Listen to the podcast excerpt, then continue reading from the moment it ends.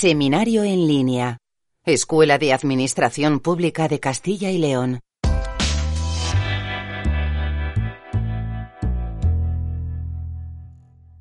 Eh, en un tema que, bueno, yo creo que es de, no es que sea de actualidad, es de, de imperiosa necesidad, que no de actualidad.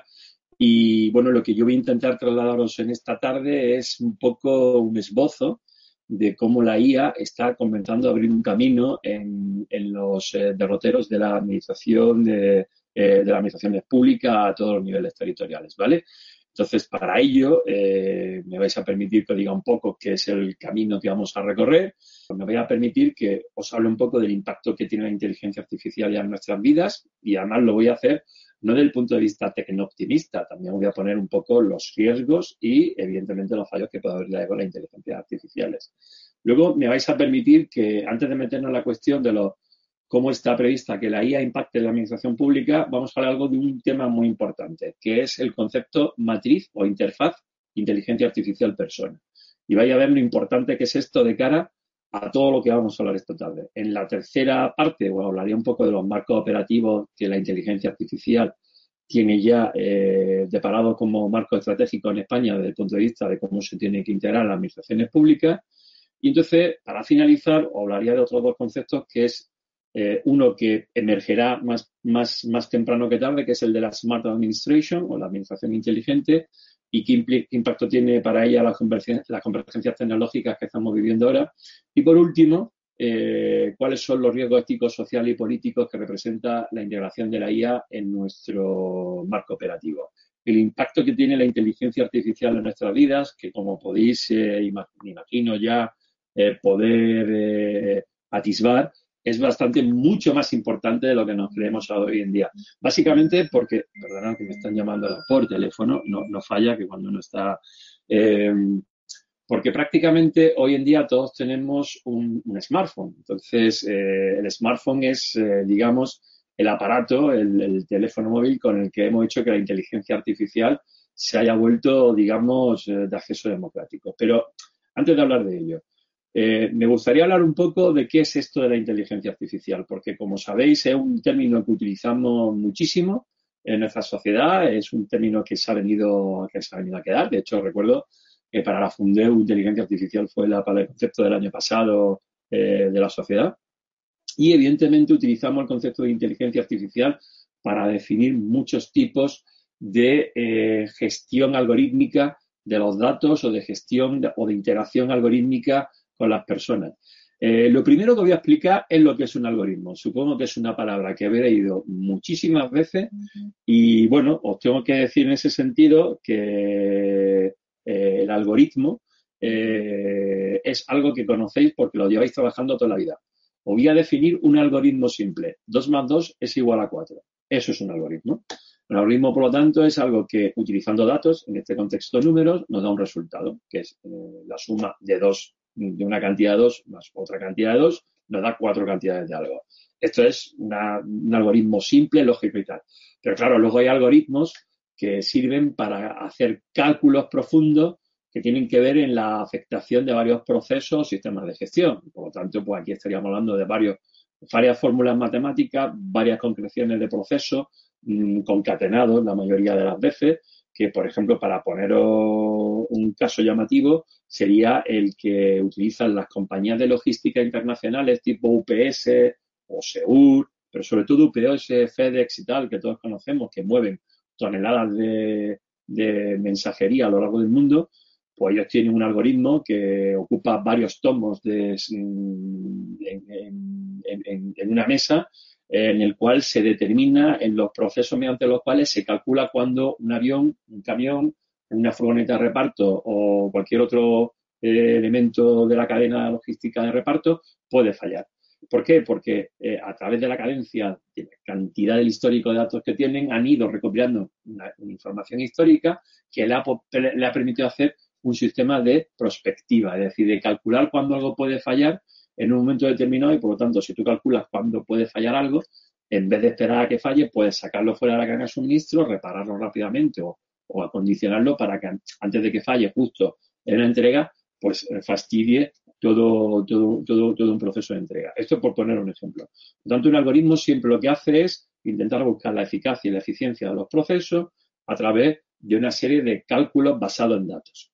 Eh, desde el punto de vista de la inteligencia artificial, por lo que hacer una representación mental de esos procesos que se lleva a base, gracias al código, eh, en este sentido, a programas de informáticos y evidentemente sistemas matemáticos que determinan esos algoritmos, nos, nos permite poder eh, trasladar a la máquina esos cómputos que a veces son muy, muy, muy pesados para nosotros porque no tenemos la capacidad de cómputo cuando hay varios millones de datos o varios cientos de miles o varios miles, en dejar una máquina que lo haga por nosotros. Y aquí os tengo que decir que eso que hablamos de inteligencia artificial en líneas generales, pues tiene que ver con muchísimos procesos. Por ejemplo, tiene que ver con uno de los más utilizados que es el Machine Learning o el aprendizaje automático, que este, por ejemplo, el que utiliza Google cada vez que entráis en Internet y le preguntáis algo a Google, pues hay una inteligencia artificial que soporta a Google básicamente porque la estamos, la estamos alimentando todo el día. Todo el día le estamos haciendo preguntas desde todas las partes del mundo, miles de, miles de millones de usuarios y por lo tanto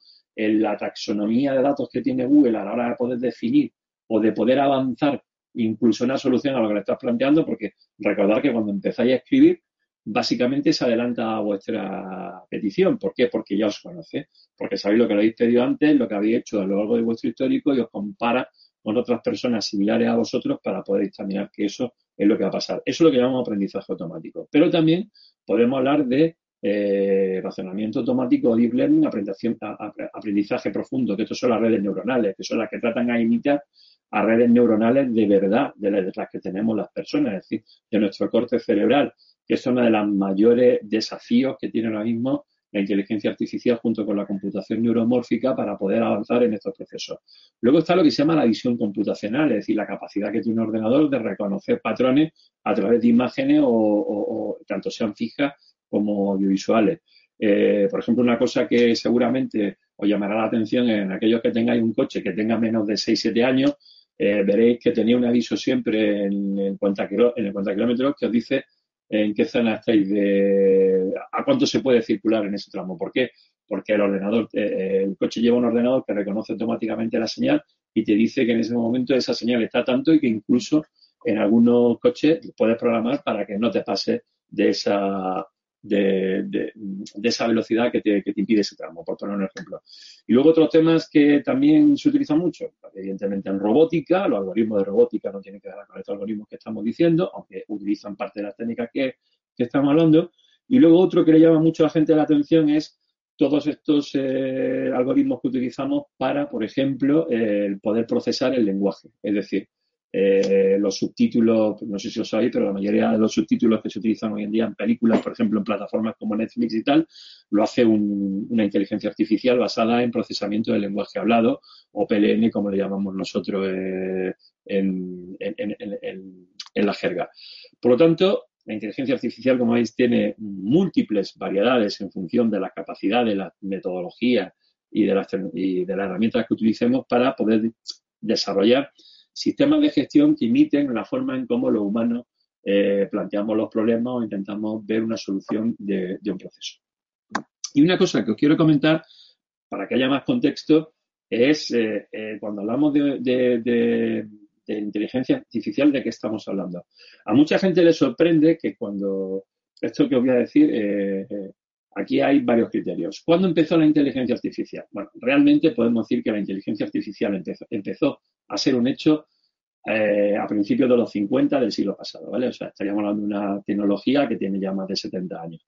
Pero sí es verdad que antes de los 50 hubo muchos modelos matemáticos que se empezaron a implementar en el desarrollo de problemas que intentaban intentar eh, eh, sí, hacer similitudes con la forma de racionamiento humano, pero sí es verdad que una mujer fue la primera que definió la, la, primera mecánica programable o, digamos, el primer algoritmo programable de la historia. Lo hizo con una máquina de cálculo que inventó Charles Babbage y la gran Ada Byron, aunque a mí me gusta llamada Ada Lovelace, porque Byron era su apellido de casada, pues Ada Lovelace en el año 1842 hizo el primer algoritmo de la historia.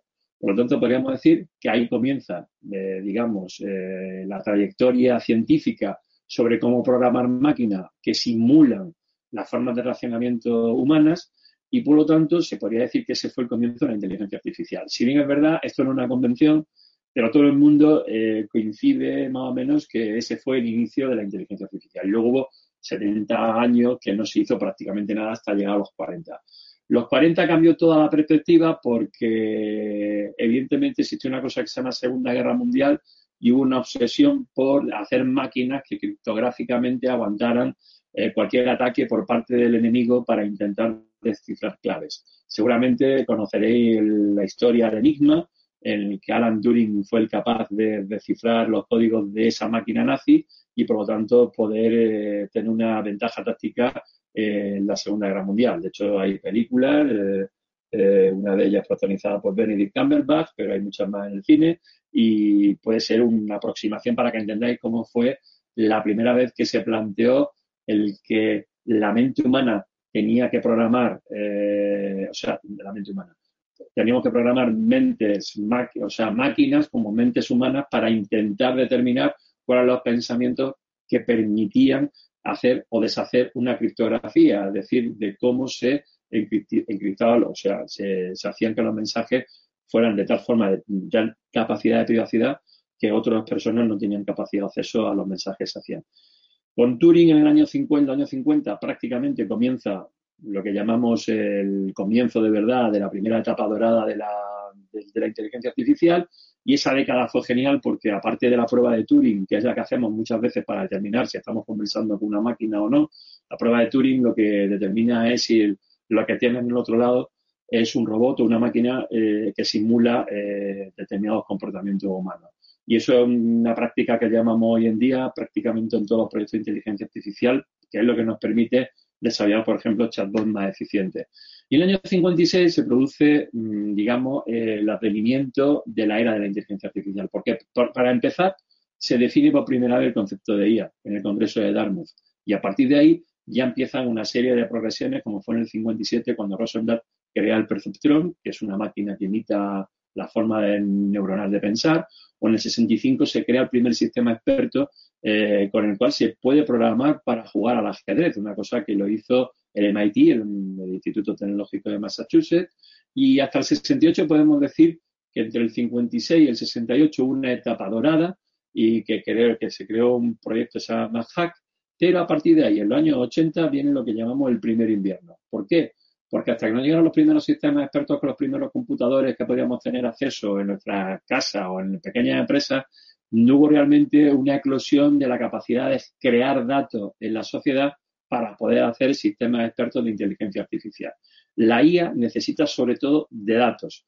Sin datos no se pueden construir inteligencias artificiales. ¿Por qué? Porque son los datos las que las alimentan y las que las entrenan para poder tomar decisiones efectivas o poder crear marcos de percepción de ellas que nos puedan dar no solamente sistemas de gestión expertos, sino que también nos pueden hacer sistemas de prospectiva o de eh, proyección, ¿vale?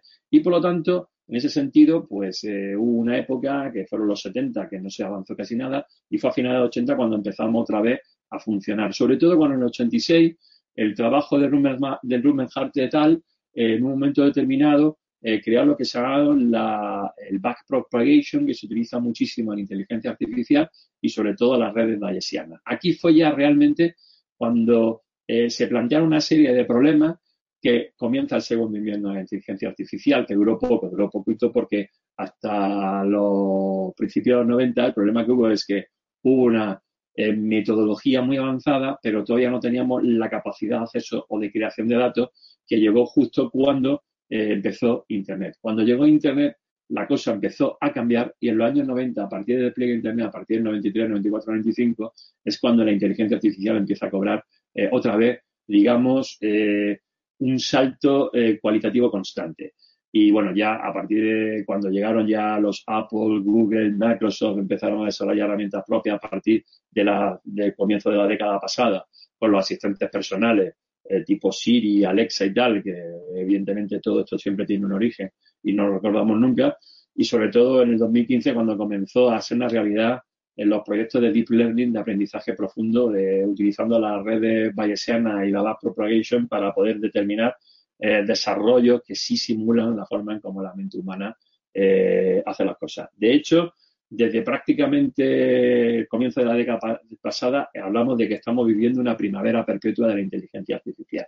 También es así que en concreto el año 2022 marca un antes y un después de la inteligencia artificial porque el año pasado vimos muchísimas cosas que hace 3, 4 años eran prácticamente imperceptibles o que creíamos que no iba a llegar. Y por lo tanto siempre está el debate de qué pasará si llega una inteligencia artificial generalista. Hablando en plato, la inteligencia artificial generalista es aquella que piensa igual que un humano.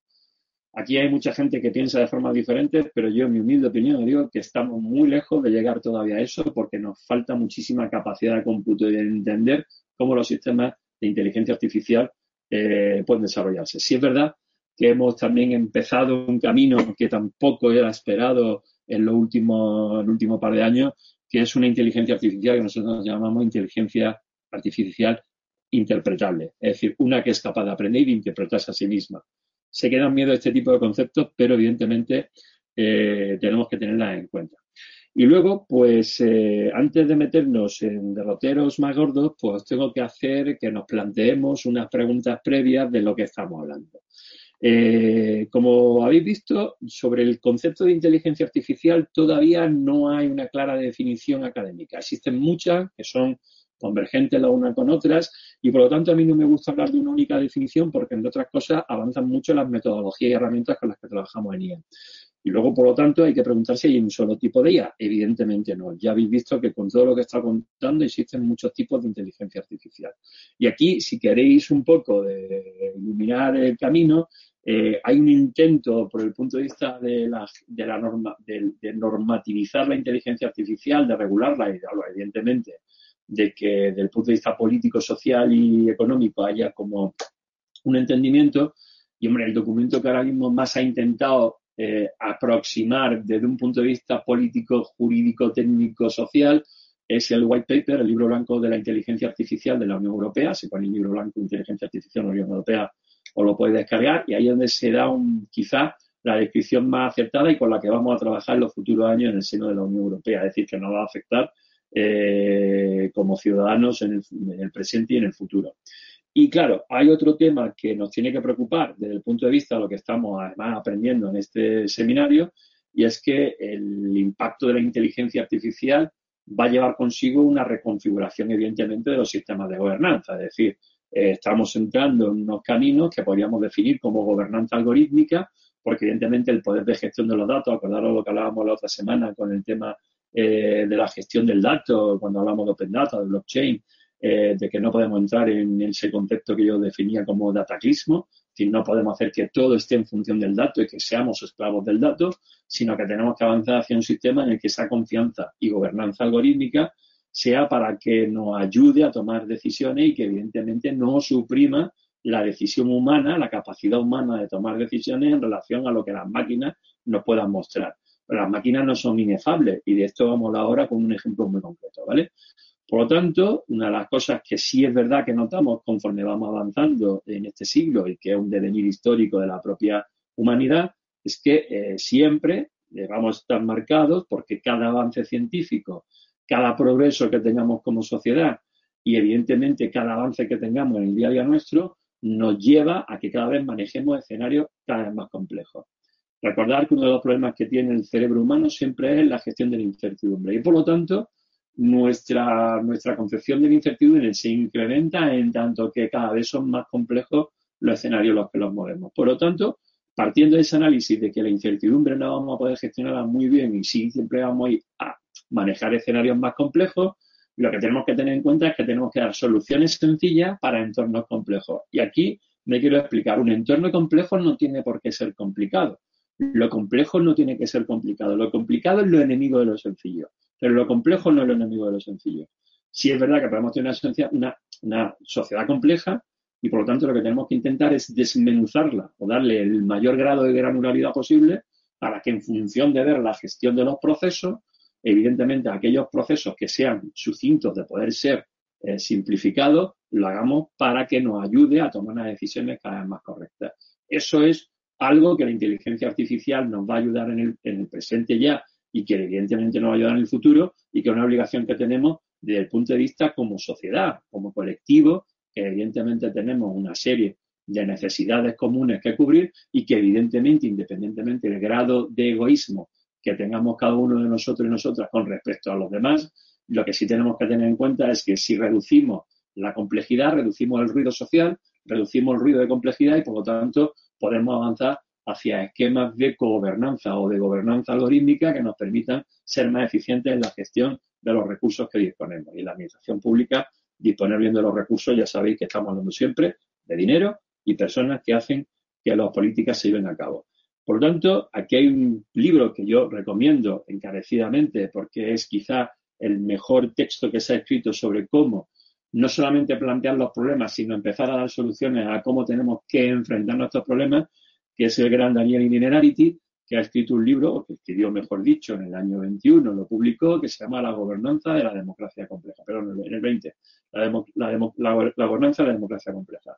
Eh, eh, por lo tanto, eh, evidentemente tenemos capacidades, tenemos posibilidades que están evidentemente encima de nosotros, están esperando soluciones y por lo tanto, lo que tenemos que plantearnos es si estamos preparados para dejar la mediación social, política, técnica, económica en manos de una inteligencia artificial.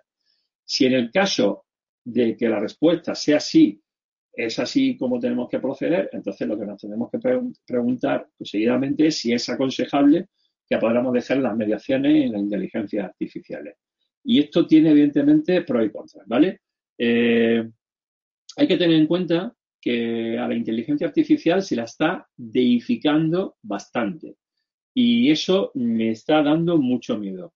Toda tecnología tiene un yin y tiene un yang. Y por lo tanto, la IA no es ajena a estos problemas. Eh, hay eh, gente, y he puesto este documento que me lo encontré el otro día en la red, no comparto eh, muchas cosas que se ponen, dice, error casi al 0%. Bien, definamos que es un error casi al 0% de la inteligencia artificial. Si se basa en los datos que le suministras para dar un análisis matemático, vale, te compro el 0%.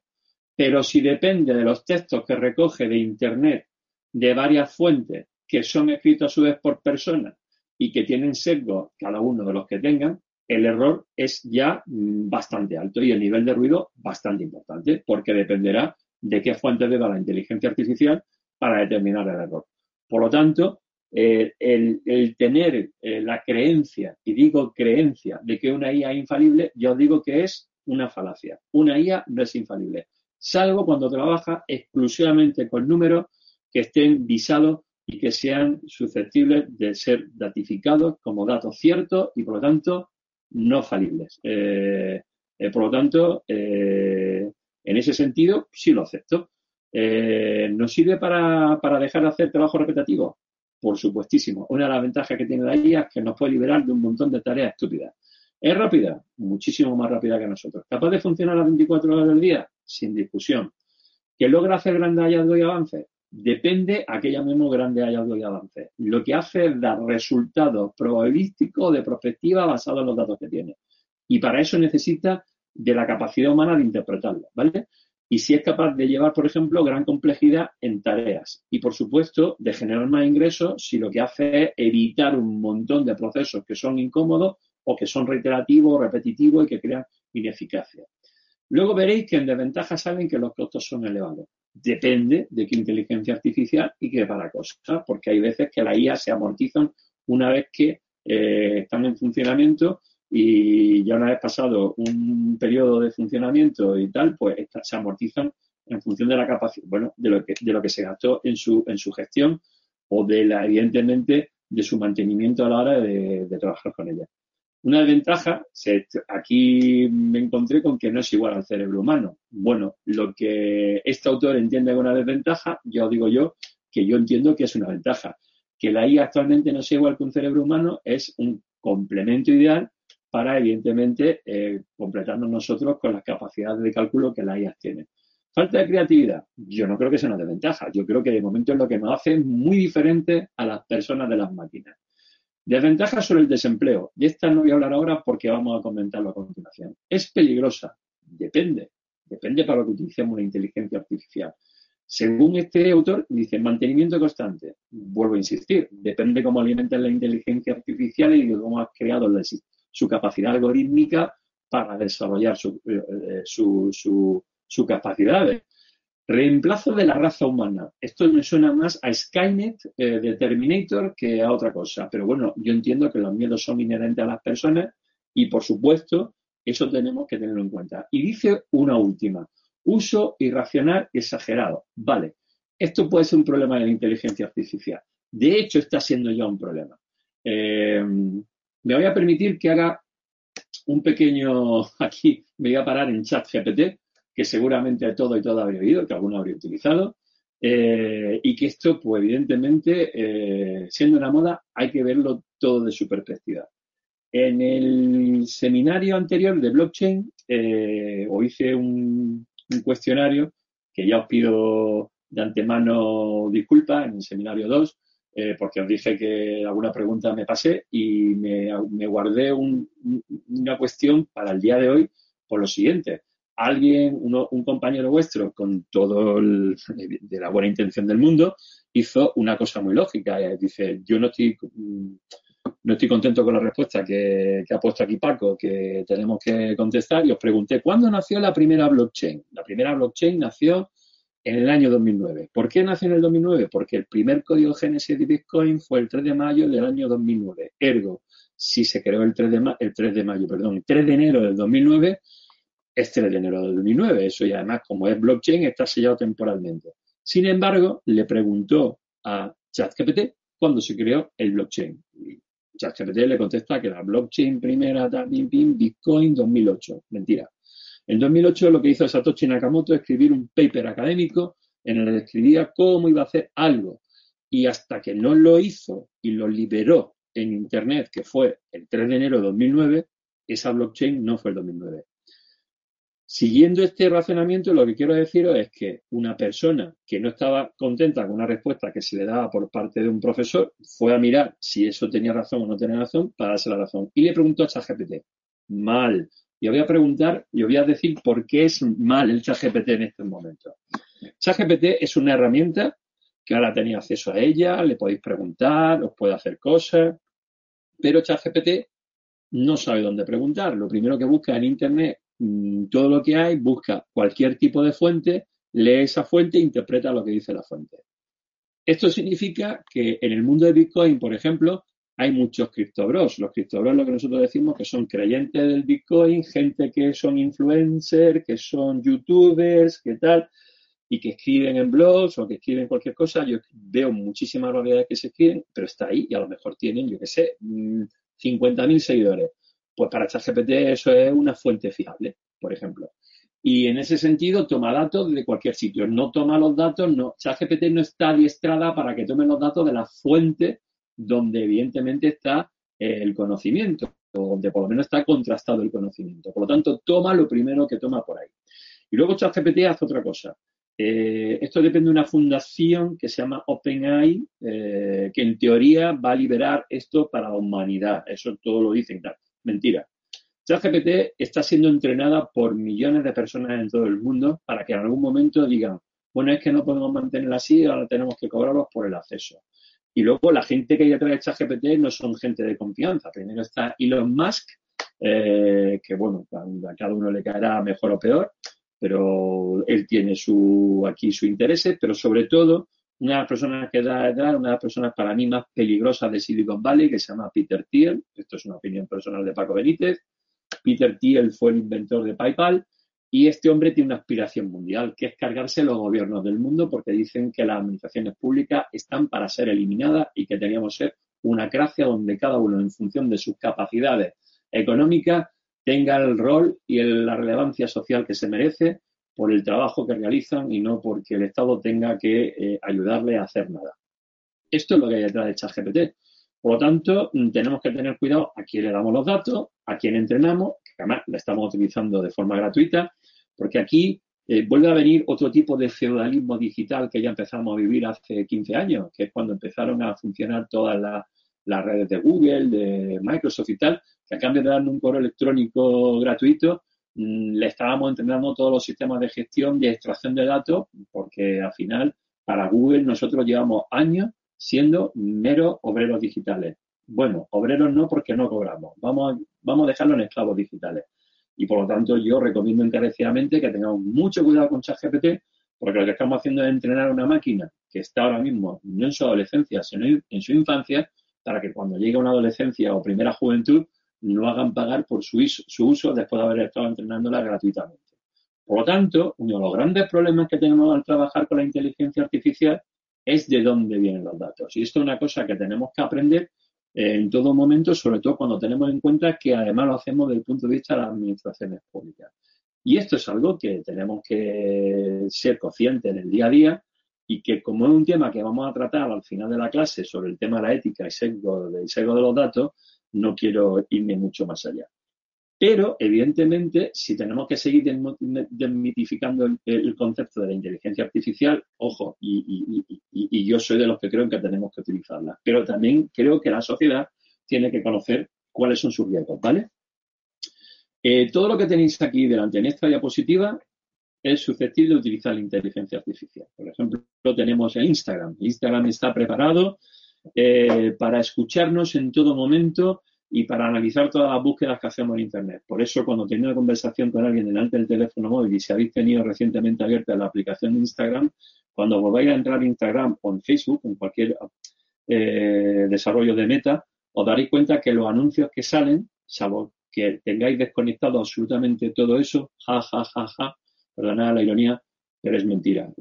O dicen, no, las políticas de privacidad podéis vosotros decidir cuál es lo que, qué, es lo que podemos hacer y qué es lo que no podemos hacer. Da igual que lo tengas todo bloqueado. Yo lo tengo todo bloqueado y os aseguro que cuando Instagram me muestra publicidad, me muestra muchas veces publicidad que tiene que ver con intereses muy concretos míos después de haber hablado con gente. No, no haber hecho una búsqueda a través de mi IP en, la aplicación.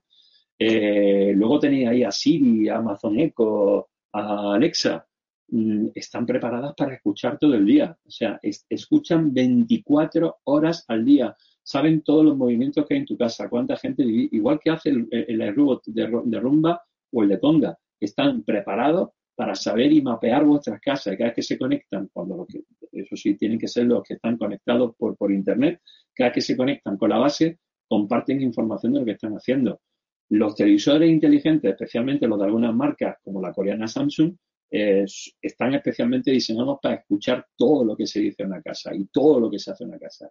Y TikTok, que es una empresa china, habrá enterado recientemente que la Unión Europea ha prohibido a todos los funcionarios de la UE que utilicen, eh, todos los funcionarios de la UE que tengan un teléfono corporativo, y son varios, miles, le han prohibido que tengan eh, cargada la aplicación de TikTok en sus teléfonos móviles. Esto empezó en Estados Unidos, bueno, TikTok, no sé si lo sabría, de origen chino, y se, cree que es una aplicación que está hecha no solamente para escuchar lo que dicen eh, sus usuarios, sino que además te permite eh, hacer cosas por detrás de por una backdoor que tiene, por una puerta trasera, para poder intentar incluso acceder a tus datos de forma remota en los ordenadores y en los móviles.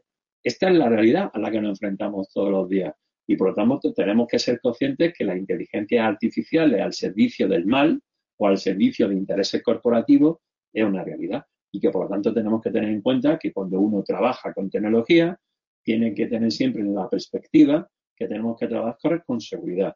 En este sentido, ¿qué significa trabajar con seguridad? Porque hay una serie de conceptos que tienen que ver con la ciberseguridad que tenemos que tener en cuenta a la hora de cuando gestionamos datos, que además son datos de forma personal, ya sea de persona física o jurídica. Y por lo tanto, eso es un tema que nos tiene que acompañar en el día a día a la hora de cuando tomamos decisiones de incorporar medidas de inteligencia artificial.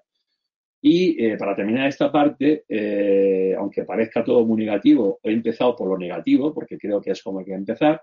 Durante muchos años ha habido una coña, eh, perdóname la expresión, con Google, que tenía un tenía mucha gente que decía don't be able, que significa mm, no sea malo, no sea el demonio, no sea porque claro, Google eh, lo que ha hecho durante muchísimos años es preparar a la sociedad para que los datos que se los suministremos de forma gratuita y luego nos los devuelva con formatos de pago, no solamente a través de Google, sino a través de terceros, de todo lo que han hecho en el mundo. Igual que lo hace Amazon, que además lo de Amazon ya es tremendo, porque es que no solamente mm, es una plataforma de compra de productos, es que encima, como tiene tantísima información de cuáles son nuestras mm, querencias, se lo vende también a otras empresas para que esos análisis, esa capacidad de, datos, también hagan negocio con ellos. O sea, es el negocio perfecto. Si es el negocio perfecto en el planeta, sin duda es el de Amazon, ¿vale? Y por lo tanto, tenemos que tener en cuenta todo este tipo de cuestiones. Y si antes de seguir, no sé si hay alguna duda, si hay quejas, si no lo sé. no, quejas ninguna, ninguna. Estamos aquí muy pendientes. Eh, comentarios sobre todo y no sé si pregunta en sí, pero bueno, Josefa nos decía, en Google también no es infrecuente que al hacer una búsqueda te ponga en los primeros lugares ciertos enlaces que no son los más destacados, sino que eh, parecen estar patrocinados, ¿no? Eh, es que claro, ¿de qué viven ellos? Pues la publicidad. Entonces veréis que Google eh, hay dos tipos de, marketing digital. Uno se llama SEO, que es el posicionamiento orgánico, y otro es el SEM, que es el posicionamiento hecho con máquinas de marketing digital. Sí, sí, eh, efectivamente, cuando hacéis una búsqueda de, por ejemplo, de algo que sea un commodity, algo que sea muy extendido, por ejemplo, si ponéis vuelo, fijaros todo lo que aparece entre compañía aérea y comparadores de precios. Eh, es que pagan dinero para que se te aparezca a ti tu pinche y si encima pinchas pagan más dinero porque han conseguido un CPR, es decir, se aseguran de que hay una visita a su, a su eh, webs. Evidentemente, así funciona el mercado de Google, pero así funciona el mercado de Google, así funcionan todos, ¿vale? Eh, por lo tanto, tenemos que ser conscientes de que se trafica con nuestros datos y por eso yo siempre digo que lo mejor que puede hacer uno es intentar primero ir con, en, la web. Cuando vas a, por ejemplo, a buscar vuelo, pues utilizar una ventana de incógnito y aparte, si sois capaces de poder utilizar una VPN, mejor. O sea, todo lo que sea para que no os tengan en, entredicho. Voy a dar un, dato, un dato estúpido de cómo se manejan estas plataformas. Pero si, por ejemplo, entráis a ver un vuelo de unas condiciones X tal día para volar de tal punto a tal punto, veréis que siempre van a llegar avisos de que rápido que ya solamente quedan dos plazas. Por favor, cómpralo porque si no te quedas sin plaza. Y te da un precio. Y sabes que ese día hay vuelo y tal. Bueno, pues antes de comprar, os voy a rogar, por favor, que siempre hagáis lo siguiente. Que salgáis del navegador, vaciéis en ese momento las cookies de rastreo, volvéis a entrar en el navegador, vais a la página directamente sin, sin preguntarle a Google y veréis cómo el precio ha bajado. Eh, porque ya no, ya no son, bueno, siempre con la ventana de incógnito. ¿Y por qué? ¿Por qué? Porque en ese momento se hemos puesto muy difícil y las cookies de rastreo ya no saben que tú eres el que había entrado hace un momento para buscar ese precio. Y funciona, la mayoría de las veces funciona. Si es verdad que ya hay rastreadores, rastreadores de cookies e intentan ver con quién intenta hacer este tipo de trampas. Pero os digo que funciona y sobre todo luego hay un truco muy gordo, que a lo mejor hacer la búsqueda en el smartphone y te metes en el ordenador con una ventana de incógnito y encima con una VPN y ya no tiene ninguna forma de saber el rastreador de cookies de la página a la que estás visitando para hacer una compra. Son detalles que hay que tener en cuenta a la hora de enfrentarnos al gran leviatán de los datos que significa ahora mismo las grandes plataformas de gestión digital. ¿Alguna cuestión más, Alicia? Bueno, tenemos aquí un comentario también de Montserrat porque es verdad, ¿no? Con el tema de la IA y sobre todo cuando salió el chat GPT, yo creo que todos los que nos dedicamos al mundo de la educación, pues dijimos, esto hay que cambiarlo, ¿no? Dice ella, ¿qué pinta y pinta entre comillas una escuela del siglo pasado, que es la que tenemos en la enseñanza pública, entre paréntesis, salvo algunas excepciones, en una sociedad o en una administración pública que se maneja o pretende hacerlo en el ámbito de la IA, estamos obligados a las futuras generaciones a escribir con el lapicero y el boli cuando todo funciona en términos de IA?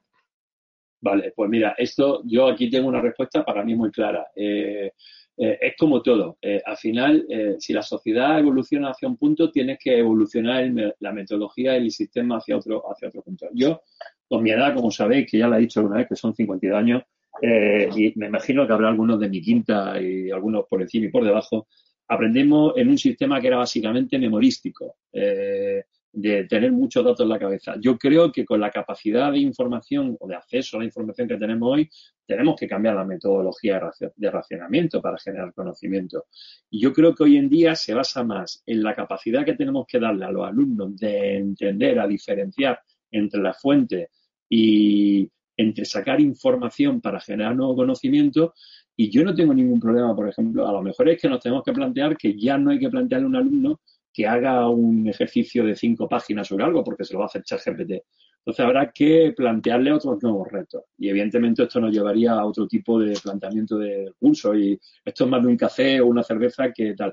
Pero yo creo que tenemos que evolucionar hacia nuevos formatos que permitan extraer conocimiento y enseñar a estas generaciones, especialmente a los Z, cómo utilizar toda esa información, esa matriz ingente de información que tenemos eh, para generar nuevo conocimiento. Y evidentemente esto no pasa por tema memorístico. Ahora vamos hacia otro concepto donde hay muchísimo impacto de información y tenemos que enseñar a esa gente a ser más crítica para discernir entre esa información dónde están las fuentes fiables y a partir de las fuentes fiables eh, y evidentemente hacer una concreción sobre lo que es fuente fiable, eh, generar ese nuevo conocimiento. Pero yo creo que como todo pasa en la vida, es un proceso evolutivo que tenemos que pasar, que en los procesos evolutivos pues, habrá gente que lo pasará mal, eh, porque tiene que haber un cambio de actitud y tiene que haber un cambio de aptitud con T.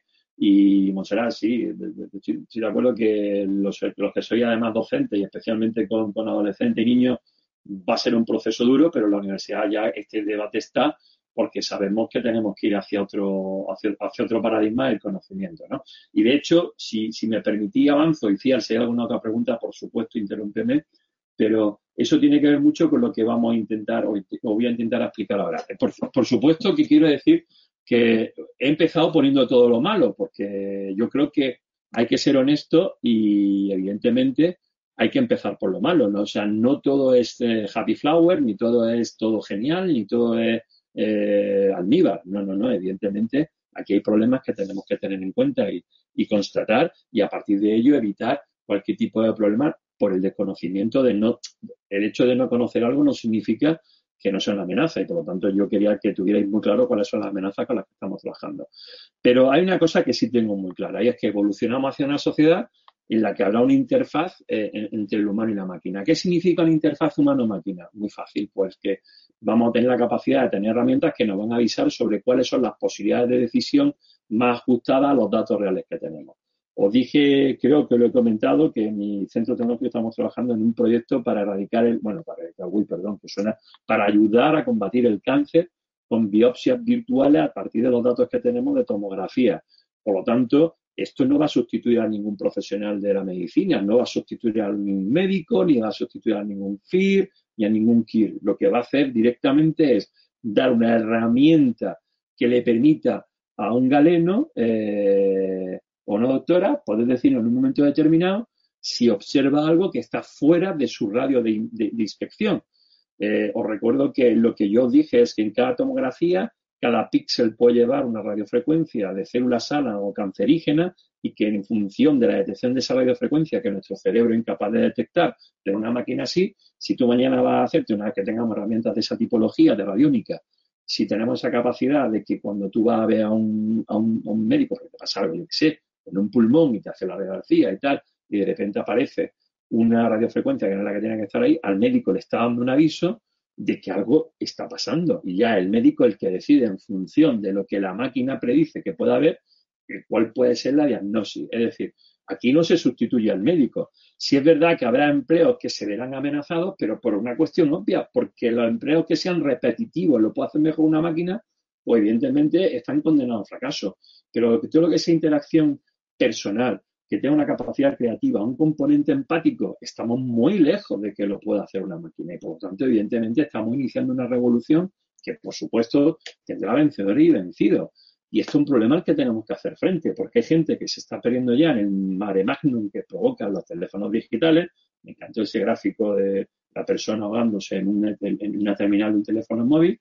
Y estamos entrando en una época que podíamos hablar de neoluditas. Os recuerdo que los luditas fueron aquellos que durante la revolución industrial en el siglo XIX en Inglaterra, cuando los grandes telares empezaron a dejar eh, un montón de gente en el paro porque se empezó a utilizar con la máquina de vapor para eh, poder hacer más textil, eh, hubo mucha gente que dijo que ese sería el, fin del trabajo.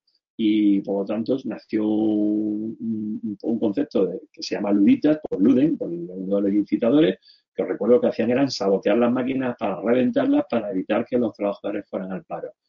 Obviamente, mm, la sociedad evolucionó y aparecieron nuevos, puestos de trabajo, porque cada vez que la sociedad evoluciona, eh, salen nuevas necesidades. De hecho, En la Unión Europea se estima que de aquí al 2030 aproximadamente el 35% de los trabajos, faltan siete años para que termine el 2030, el 35% de los trabajos que habrá en el 2030 todavía a día de hoy no tienen nombre. Y por, lo tanto, pues tenemos que tener en cuenta que en un momento determinado de la gestión del devenir histórico nuestro eh, como sociedad, pues dejará evidentemente a gente fuera del ámbito competencial que tienen ahora, pero lo que tenemos que hacer es ayudarles precisamente a que, aunque ese ámbito competencial se le haya quedado ya estrecho y por lo tanto no tengan capacidad de trabajar en eso que estaban, son, todo el mundo es perfectamente reconvertible a poder hacer otro tipo de actividades que incluso están algunas por determinar si notas tienen que ser de impacto tecnológico. Pero sí es verdad que la inteligencia artificial está haciendo una aceleración de, estas prácticas que veremos neoluditas en el futuro, sin duda. Yo es que no, voy a decir una cosa que es que me adelanto a la clase de la semana que viene, pero os voy a poner un ejemplo la semana que viene que vaya a entender sobre el neoludismo que vamos a ver y nos va a dejar muy perplejos en los próximos años. Pero eso es de ver una, una, propiedad de la sociedad que vamos a tener y que evidentemente eh, tenemos que tener en cuenta. En esta fase de revolución industrial eh, viene una revolución cultural, porque yo casi que más que evolución es una revolución cultural. Mira, lo que había a la derecha, esa, esa imagen en negro, eh, son ya sistemas complejos de gestión de redes neuronales que se leen directamente desde los cerebros humanos que una máquina interpreta, tal cual. Es decir, que ya hay máquinas que están intentando saber cómo piensa un cerebro e incluso darle forma a tus pensamientos y decir qué es lo que necesitas en función de cómo el cerebro se conecta con una máquina. Esa forma de conexión puede ser a través de un casquete, como lleva la chica de la foto, o de un implante, como lo que quiere hacer eh, Elon Musk con su empresa Neurolink, que lo que quiere es que nos pongamos implantes neuronales en la cabeza y que evidentemente estemos monitorizados constantemente y que una máquina nos diga cómo nos sentimos y tal y que incluso pueda ayudarnos a activando más niveles de serotonina o eh, de otros compuestos hormonales, eh, quitando inseguridades, eliminar depresiones, eh, interpretar nuestros sueños o activar nuestras capacidades empáticas de amor y tal. Eso a mí me da bastante miedo porque evidentemente estaríamos hablando de otro tipo de seres humanos. Pero es que esa es otra de las amenazas que tenemos, porque esto ya está aquí. Eh, de hecho, hoy he puesto mm, una foto que evidentemente no es real, la de la chica de la oreja de la izquierda, o chico, que lleva mm, el pendiente. Eh, algún día puede que tengamos, no sé si acordaréis de Matrix, que se conectaban aquí detrás y recibían, por ejemplo, un curso de pilotar helicóptero en un segundo. Bueno, hay gente que ya está investigando cómo crear interfaces con determinadas capas del cerebro para poder inyectar algo. Hoy en día, inyectar conocimiento. Hoy en día eso es una quimera porque todavía no sabemos cómo funciona el cerebro, pero sí es verdad que se han producido una serie de cuestiones que van y trascienden un poco las capacidades que tenemos como humanos.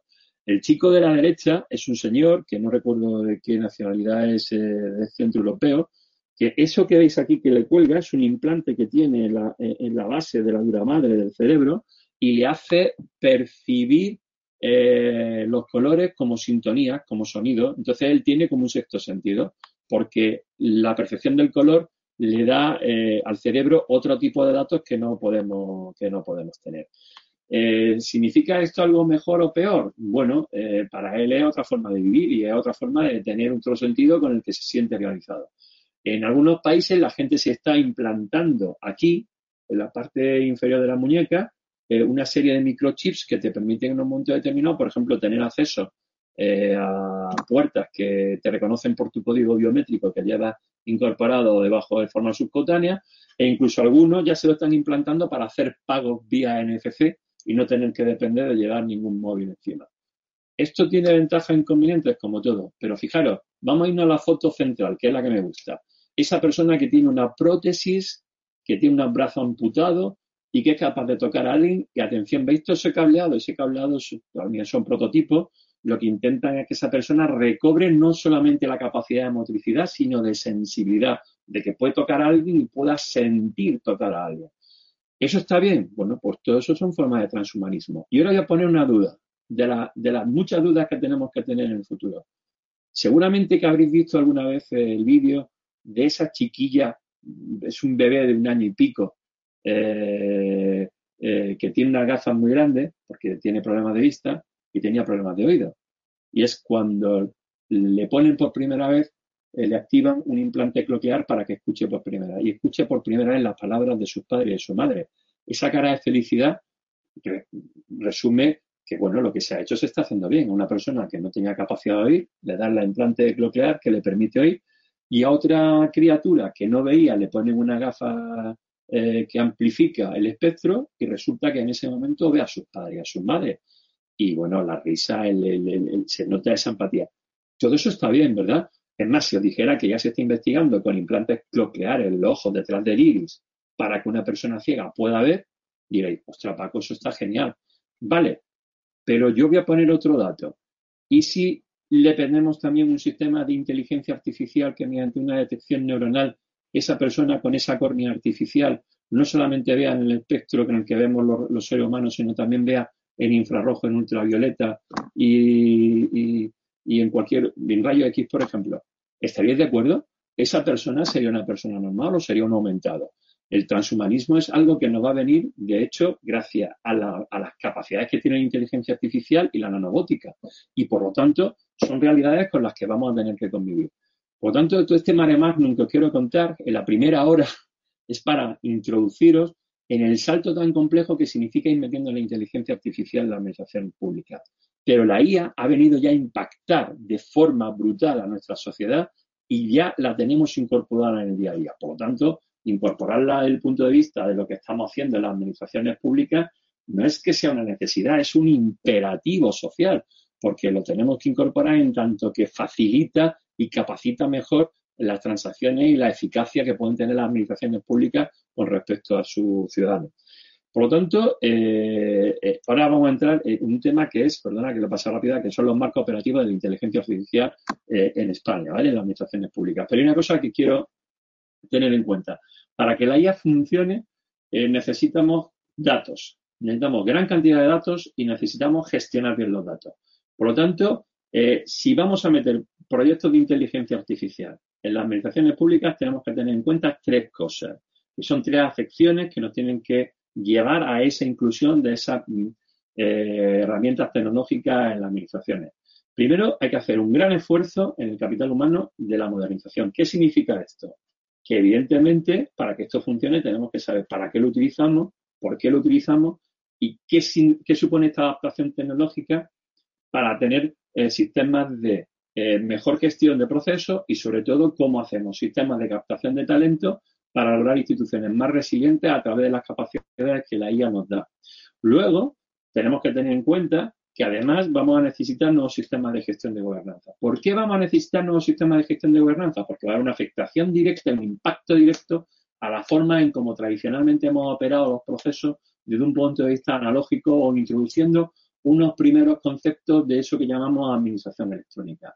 Por lo tanto, esa perspectiva multinivel de cómo va a afectar la gobernanza en cada uno de los criterios de cada una de las instituciones en las que estamos trabajando, independientemente del nivel territorial en el que se inscriban o cómo funcionan los departamentos, no solamente a nivel individual dentro de cada uno de ellos en relación a las personas que lo conforman, sino también teniendo en cuenta cómo interaccionan los departamentos uno entre otro, es decir, las áreas de gestión, pues todo eso vamos a tener que tenerlo en cuenta a la hora de determinar esos nuevos procesos de gobernanza. Y luego otra cosa que nos va a permitir la inteligencia artificial y que se ha perdido mucho del lenguaje político, ergo, de la gestión de administración, eh, de, la, de, la, de, la, gestión de la pública de la administración, es la visión largo, largoplacista de tomar eh, las capacidades que nos da la IA para poder tener objetivos y necesidades cubiertas más allá de lo que son cuatro años de gestión de un equipo de gobierno. Y por lo tanto, esto, esto significará que tendremos que superar los marcos de, dialéctica entre partidos en las administraciones públicas e incluso de la dialéctica que se produce a veces entre niveles territoriales de la administración diferentes y no solamente por mor de quién gobierna en cada momento y que puedan ser de signo político contrario, sino porque a veces aun siendo del mismo signo, no se entienden porque unas suelen eh, despreciar un poco lo que hace la otra. Y ponérmelo de despreciar, por favor, entre comillas y, en cursiva, pero yo creo que entendéis a lo que me quiero referir. Y por lo tanto, en función de cómo gestionemos esos datos, sí podemos empezar a pensar en cómo la inteligencia artificial eh, va a, a, impactar nuestra vida. Aquí os tengo que decir que hay un documento que se publicó en el año 2020 que es eh, eh, lo diré por favor, eh, gráfico verde que veis, que se llama Inteligencia Artificial en el sector público, en España en concreto, y que, bueno, eh, dio una visión generalista de cómo se estaba utilizando la IA en el sector público en el 2020, es decir, ya estamos a tres años vista, por lo tanto, recomiendo que le echéis un vistazo, está liberado en Internet, con lo cual es un PDF y se puede leer fácilmente. Eh, y bueno, eh, si mal no recuerdo, este libro fue, fue hecho por Indra, con lo cual pues eh, saben de lo que hablan, evidentemente. Y en, este en este en concreto se hacían 213 casos de uso que ya tenían la, la IA como protagonista en, un montón de administraciones en España, en un montón de niveles territoriales. Luego, tenéis que tener en cuenta que como tiene estos muchísimos impactos desde el punto de vista jurídico y ético, bueno, la Unión Europea hace mucho tiempo decidió crear un observatorio que se llama el iWatch, el Artificial Intelligence Watch, eh, de la Comisión Europea, que es para ver cómo se está implantando esta tecnología no solamente en el seno de la Unión, sino también en aquellas administraciones que tienen dependencias con ella, es decir, cualquiera. Eh, tenemos que tener en cuenta que esto se hace porque, vuelvo a insistir, se mejora la eficacia y la eficiencia, sobre todo la rapidez, y se puede mejorar la transparencia. Eh, por lo tanto, la calidad de la gestión se torna obvia y por lo tanto tenemos que pensar si estos son claves o esperanzas que tenemos que tener. Yo prefiero que sean claves que sean esperanzas, porque son esperanzas, eh, evidentemente entramos en el campo de las creencias, de las especulaciones y por lo tanto tenemos que definir el cómo vamos a integrar la IA dentro de las administraciones públicas para que sean operativamente más eficaces. Y vuelvo al tema de cómo estamos hablando de gobierno y gestión de los datos, no podemos entrar en el dataclismo. Por lo tanto, tiene que ser un instrumento al servicio de las personas que están en las administraciones públicas para tomar una mejor y más eficiente toma de decisiones y por lo tanto nunca puede venir en un fin en sí mismo. Una vez que una tecnología se convierte en fin en sí misma, no está haciendo el factor social para el que fue definida. Por lo tanto, eh, una de las cosas que más nos preocupan ahora es si la agenda de las instituciones públicas está preparada para esa necesaria visión ética y regulatoria. Os tengo que decir que ya hay la Comisión Europea ha publicado en el 22 un primer boceto del borrador de reglamento que tiene que llevar la IA, que se publicará, estamos eh, esperando a que el Parlamento lo ratifique, que entre en vigor en el año 2023 y por lo tanto eh, eh, hay que tener en cuenta que también el escenario post-COVID que emerge después de la pandemia, pues ha tomado una serie de aceleraciones que no estaban previstas en el año 2020 y que evidentemente van a ser las que hagan que esto vaya muchísimo más rápido. Y ahora os voy a comentar dos estrategias que son totalmente diferentes, pero que tienden a ser confundidas. Eh, en España se va trabajando mucho en cómo va a impactar la IA en todos los sectores sociales y en todos los sectores industriales. Y por lo tanto, tenemos que, ya bajo esa perspectiva, eh, hay dos documentos que os quiero traer a colación. Por un lado, tenemos la estrategia española de I más D en inteligencia artificial. Ojo, estrategia en I más D. ¿Esto qué significa? Que dónde se tienen que poner los esfuerzos desde el punto de vista de la I más D para desarrollar eh, tecnologías de IA que evidentemente impacten en nuestro modelo económico y social. Y diferencia entre dos niveles, una inteligencia artificial para la economía y otra para la sociedad. Y en la de la sociedad veréis que hay un sector, el de la que tenéis a la izquierda, que dice de administración pública. Ahí hablaba de que habrá tres sistemas de gestión de la IA que van a impactar fuertemente en el sector público. Uno serían las tecnologías del lenguaje, esto que llamamos procesamiento del lenguaje natural, los sistemas inteligentes de predicción, que serían las interfaces que necesitarían eh, los gestores públicos a todos niveles, políticos y técnicos, para tomar decisiones basadas en datos reales que evidentemente le ayuden a tomar la mejor de las decisiones posibles, independientemente si están soportadas o no o verificadas por la IA y luego lo que llamamos el machine learning, el aprendizaje automático. Bien, estas tres ya tienen un impacto real y por eso cuando se definió la estrategia española de I a finales del 19, se tomó en consideración de que estas serían las tecnologías de mayor impacto dentro de las administraciones públicas. Y luego hay otro documento que no hay que confundir con el anterior, que es la Estrategia Nacional de Inteligencia Artificial que se decidió en el año 2020 y que eh, tiene seis ejes estratégicos de actuación.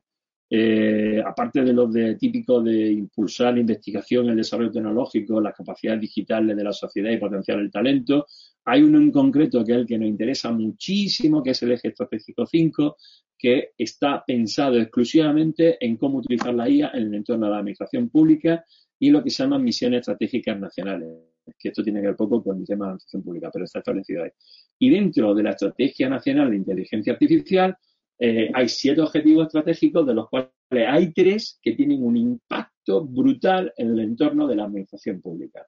Aparte de la excelencia científica, la proyección de la lengua española que permite la IA que sea un lenguaje que se vuelva a tener en consideración en los entornos digitales por la creación de, empleo cualificado eh, y, por supuesto, la transformación del tejido productivo. Yo soy de Granada y sé bastante de lo que estoy hablando en relación a esto. Hay tres valores dentro de, del objetivo estratégico de la IA que tenemos que tener en cuenta en la administración pública. Lo primero es que la IA tiene que provocar un entorno de confianza eh, en relación al uso de la inteligencia artificial. Es decir, no puede aparecer como un leviatán tecnológico que no hace todavía no solamente incrementar nuestra eh, incertidumbre, sino lo que es peor, incluso la desconfianza hacia el sector. Porque la IA tiene que ser utilizada precisamente para generar un nuevo entorno de confianza. Pensad también la convergencia con las otras tecnologías que hemos visto antes. Y otra cosa que se tiene que tener en cuenta, especialmente en el entorno público, es que la IA ha de estar siempre supeditada a valores humanistas. Es decir, tiene que ser hecha de lo que, lo que se llama en gestión de la IA eh, con una Human Centric Vision. Traducido sería eh, con una visión centrada en la perspectiva de lo humano. Es decir, que eh, lejos de poner en el centro a los datos, se pone en el centro a las personas para que los datos apoyen a la toma de decisiones de las personas. Y esos valores humanísticos, evidentemente, son los que tienen que gobernar el plano ético, filosófico con el cual tenemos que trabajar los motores de IA por los que vayamos a alimentar cualquier tipo de gestión de proceso o aplicación con el que vayamos a trabajar en el seno de la administración pública. Y por último, nos debe permitir que la IA eh, tiene que ser inclusiva y sostenible. ¿Qué significa esto? Básicamente alinearse con la Agenda 2030. Es decir, por un lado, la sostenibilidad tiene que ser algo que no produzca ni contamine más de lo que intenta, evidentemente, eh, conservar, generar o, cambiar. Y, por supuesto, tiene que ser inclusiva. Es decir, tiene que intentar, bajo cualquier tipo de premisa posible, que no genere ningún nuevo tipo de brecha, ya sea de género, de raza, de religión, de social, económica, etcétera, porque evidentemente nos tiene que ayudar a reducir todas las brechas digitales que hemos abierto por mor del uso de Internet en los últimos 30 años. Eh, en ese sentido, nos tiene que permitir también apoyar la transacción, la transición ecológica, perdón que he hecho transacción, y la vertebración territorial de, no del Estado, sino de los territorios para hacer de los territorios lugares más eh, confortables, más agradables, más inteligentes, que nos permita, en fin, a todos y a todos tener la oportunidad de poder desarrollar nuestra vida de la mejor forma posible. ¿Vale? Y eh, en este sentido me gustaría mostraros, bueno, aquí he soslayado toda la parte que tiene que ver con la inteligencia artificial y la Unión Europea, porque es muy prolija y además a veces incluso eh, produce efectos colaterales. Pero eh, con lo que estamos hablando ya lo estamos produciendo. Pero si hay una cosa que me he dado cuenta que no he puesto y no quiero dejar por alto. En la Estrategia Nacional de Inteligencia Artificial luego tiene también un impacto en algo que hemos visto en el curso. Acordados cuando hablamos de transformación digital en la primera sesión, hablamos de la Estrategia Española España Digital 2026. La Estrategia Española Digital 2026 está totalmente conectada con el uso de la inteligencia artificial, como no puede ser de otra forma, como os podéis imaginar además, y por lo tanto tenemos que tener en cuenta que eso es una realidad contrastada y que eh, con la que estamos trabajando y que básicamente la gran tecnología que tracciona el cambio en las organizaciones públicas, la Estrategia Digital 2026 de España, es la inteligencia artificial. Y por lo tanto, tenemos que tener en cuenta que eso ya es una realidad, que nos acompañará, que por lo tanto tendremos que tenerlo en cuenta a la hora de cómo podamos predeterminar el desarrollo de las futuras acciones que tengamos que hacer eh, del uso de la IA en nuestras administraciones públicas. Voy a poner casos de uso de la inteligencia artificial que no son de ayer, sino que ya mucho tiempo eh, con nosotros en, la sociedad. Eh, vamos a empezar por Veripol, que es la herramienta que utiliza la Policía Nacional para detectar las denuncias falsas. Denuncias falsas, eh, sobre todo eh, con una que es muy común, somos un país de picaresca que tiene que ver con robos falsos. Robos falsos para pedir, por ejemplo, indemnizaciones a las compañías de seguros pues, por robos de ordenadores, de ropa cara, eh, tal. gracias a un modelo de inteligencia artificial que ha desarrollado el Ministerio de Interior, tanto para la Policía Nacional como para la Guardia Civil, y lo está pensando implementar en zonas rurales, aunque es un fenómeno más urbanita, pues lo que con esta eh, herramienta, lo que se hace es intentar determinar si la persona que tiene enfrente el policía está intentando en un momento determinado eh, engañarle para obtener el, documento de denuncia y por lo tanto con eso poder empezar el proceso de eh, gestión que le permita recobrar parte del artículo robado, ¿no? Entonces, eh, lo que utiliza aquí básicamente la policía es una herramienta que se basa en dos, en dos conceptos.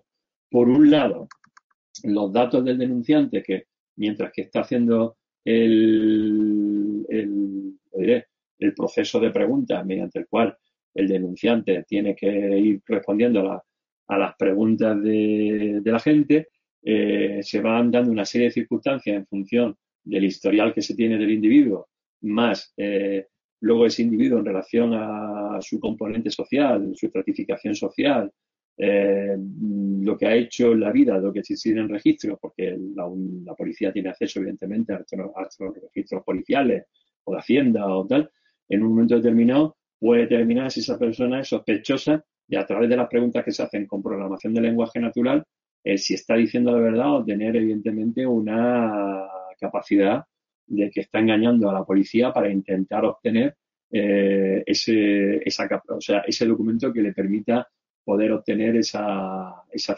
esa, financiación, es decir, esa recuperación de algo no robado. ¿no? Eh, lo increíble de esto es que Bigipol tiene un 90% de acierto y es un proyecto que, comparte con otras policías de la Unión Europea a través de Europol y que está totalmente elaborado en España, ¿vale? Y bueno, esto es una noticia que, no es de ayer ni de anteayer, lo podéis ver ahí porque está claro, lo tomé de RTV y es del año de noviembre del 2018. O sea, esa herramienta que fue diseñada en el 2018, cuatro años y medio después, imaginaros las capacidades que tiene eh, desde el punto de vista acierto una vez con el entrenamiento que ido teniendo a lo largo de todas las policías, no solamente la, nuestra, sino el resto de las policías con las que se interconecta la base de datos, ¿vale? Otra herramienta que, bueno, es brutal desde el punto de vista de la, de la inteligencia artificial. Además, fijaros, aquí me hace gracia porque porque hay dos inteligencias artificiales en, esta captura de la agencia tributaria. Por un lado tenemos el suministro inmediato de información del IVA, el SI. El SI es un sistema de gestión de inteligencia artificial que hace que en un momento determinado, con los datos fiscales que hay de la persona física o jurídica que tiene que declarar el IVA, eh, puede determinar rápidamente cuál es el estado del IVA eh, de ese contribuyente a través de todos los datos que tienen, tanto en su niveles de gestión como así las capacidades de, grabar o no de grabar determinadas cuestiones o de, para, para minorar o incrementar el IVA en función de la identificación fiscal de esa persona, ¿vale? Y claro, el sí ha evolucionado tanto que permite ya los libros de registro de IVA a través de la sede electrónica de la AT, que es lo que permite realmente que este sistema sea más inteligente. Pero además de suministro inmediato de información del IVA, que está hecho con inteligencia artificial, esto que veis aquí, que es el chatbot que tiene, que tiene eh, la agencia tributaria, es un chatbot de inteligencia artificial que sigue la vieja regla de Pareto que dice que el 80% de las dudas prácticamente se corresponden con 18, 19, 20 dudas básicas y que solamente el 20% de los eh, requerimientos que se hace en un sistema de gestión de, datos de este tipo eh, responde a dudas que están fuera de lo que sería la normalidad de lo que la gente pregunta. Por lo tanto, aquí teníamos dos ejemplos claros de inteligencia artificial. En el caso en este, la agencia tributaria, que es, como alguien decía por ahí, una de las entidades dentro de España, junto con el Ministerio de Defensa de Interior, de los que más de los que más invierten en inteligencia artificial. Y luego, por ejemplo, os voy a poner un ejemplo. Este ejemplo a mí me llamó mucho la atención cuando salió en el año 2020, eh, eh, en concreto en enero eh, del 2020. Decían que en Wire eh, cuando nadie sabía todavía lo que era la COVID, pues resulta que eh, hubo un aviso por parte de una inteligencia artificial eh, especializada en detección de epidemias, lanzó los primeros avisos de que el, virus de Wuhan, como lo llamaban en aquel momento, fue precisamente lo que originó lo que hoy llamamos COVID-19. De hecho, se debía a un algoritmo que se llama Blue Dot, y que eh, empezó a hacer eh, etiquetado de datos que prevenían de esta parte de China, teniendo en cuenta además que tiene un mérito increíble, ya que China tiene una serie de cortapisas a la hora de intercambiar información a nivel mundial que exceden a nuestras capacidades y sin embargo un algoritmo estuvo capacitado para hacerlo. De hecho, eh, os tengo que decir que en el año 2019 finales, bueno, a principios del 20, mejor dicho, cuando ya empezó a hablarse del virus de COVID, había una herramienta de Google que se llama Google Flu Trends, que básicamente lo que hacía era detectar cuando existían brotes de gripe en el mundo. ¿Por qué? Fijaros, qué sistema tan sencillo tenía Google para poder inferir esos brotes de gripe en el mundo. Y era porque la gente empezaba de repente en determinados territorios de cualquier parte del mundo a empezar a buscar cuáles son los síntomas de la gripe, qué tengo que tomar para, que calmar mi gripe, eh, qué medicamentos son buenos para la gripe. Claro, cuando de repente muchísimas más personas que la media empezaban a acudir a pedirle información de este tipo a Google, Google entendía que en ese momento había un break, es decir, había un estallido de, con, una capacidad epidemiológica en una zona del planeta. Sin embargo, en el 2020 Google Flu Trends fue retirado y aquí, si me preguntáis el por qué, yo oído dos versiones diferentes. Por un lado, porque Google intentó vendérselo esto a los sistemas públicos de salud y por otro lado dicen que hubo un problema con la OMS porque decía que lo que hacía era incrementar la compra de productos de, determinado anitérmico y, lo diré, y antivirales, eh, porque la gente se ponía nerviosa, porque una vez que empezaba uno a preguntar sobre esto, después de preguntar a la máquina, le preguntaba a los doctores, le preguntaba a los familiares y había como un efecto contagio. No sé exactamente por qué, pero sí es verdad que todas están soportadas por sistemas de predicción, en el caso de Blue Dot, por el análisis de cuáles son los comportamientos de la información. En el caso de, Google era porque se utilizaban las tendencias de comportamiento personal a la hora de eh, preguntar cosas. Y eh, durante la COVID, eh, una de las cosas que más me, impresionó fue esta aplicación que salió a finales del año 20. Bueno, mentira, se puso, se, puso a la venta pero a finales del año 2020, pero ya en agosto de, del 2020 había una, una versión beta y era esta aplicación que se llama Vocalis Health, eh, que es brutal, porque detectaba eh, si una persona tenía COVID gracias al estudio de la voz. Lo único que tenías que hacer era hablar y te detectaba en un 95% de acierto si eh, tenías COVID-19 en ese momento. Y bueno, lo intentaron vender, pero no tuvieron la capacidad de llegar al mercado y traccionar, pero es una aplicación que las dos publicaciones científicas que hablaban su, su gestión decían que se podía hacer y que era factible y que era una forma además muy sencilla de determinar si una persona podía tener COVID, por lo tanto, evidentemente, hacerse un test y en función de ello, pues corroborar si esa persona que en principio decía la herramienta que tenía COVID lo tenía o no, ¿no? Y ya os digo que según los estudios daba un 95% de acierto, pero sin embargo no, no llega al gran público. Todo esto, evidentemente, fue desarrollado para los sistemas de salud y que tuvieran una mayor resiliencia a la hora de poder trabajar con gente cuando teníamos que hacernos la famosa PCR o eh, las otras con las que hacíamos eh, los test estos de saliva, ¿no? Eh, el tema es que la inteligencia bueno, esto se hacía con un sistema de inteligencia artificial que monitorizaba las alteraciones de la voz en función de una serie de problemas que, que detectaba que el virus provocaba a la hora de hablar porque como casi todos teníamos tos, teníamos em, eh, moqueo, nos, variaba el, variaba el tono de voz eh, por culpa de la afectación del virus y, dieron con un patrón algorítmico que no ha sido liberado, no puedo decir cómo funciona ni tengo ni idea, pero ahí está esta aplicación que nos sorprendió en su momento, ¿no? Y eh, por último, hay una cosa que os tengo que decir, porque ahora solamente estaré hablando de algoritmos, de proyectos y tal, pero dice, vale, Paco, todo esto que me estás contando muy bien, pero yo esto cómo puedo utilizarlo. Bueno, pues eh, tenemos que tener en cuenta que hay una cosa que todavía no ha impactado de forma clara en la administración pública y son los sistemas de reporting o lo que utilizamos en el mundo de la empresa que se llama Business Intelligence. El Business Intelligence no solamente tiene que ser visto de la perspectiva del uso de la empresa, sino que también tiene que ser acotado en el mundo de las administraciones públicas. Y tenemos que tener en cuenta varios factores. Bueno, lo que veis ahí a la derecha en ese gráfico es un dashboard, es decir, un tablero de datos donde se interpretan miles, cientos o millones de datos para una tendencia, un patrón, una varianza, una correlación, etcétera. Son los datos analizados para que sepamos exactamente si lo que se está haciendo se está haciendo bien, mal, peor, regular o si emergen patrones nuevos que no teníamos detectado del análisis de datos previos que teníamos una vez que hayamos hecho una inferencia sobre cómo los datos podían afectar una determinada actividad o proceso que estamos haciendo. Pero claro, para eso tenemos que tener en cuenta una serie de, evidentemente, retos que tenemos que eh, afinar cuando vayamos a meter sistemas de inteligencia artificial en el seno de la administración pública.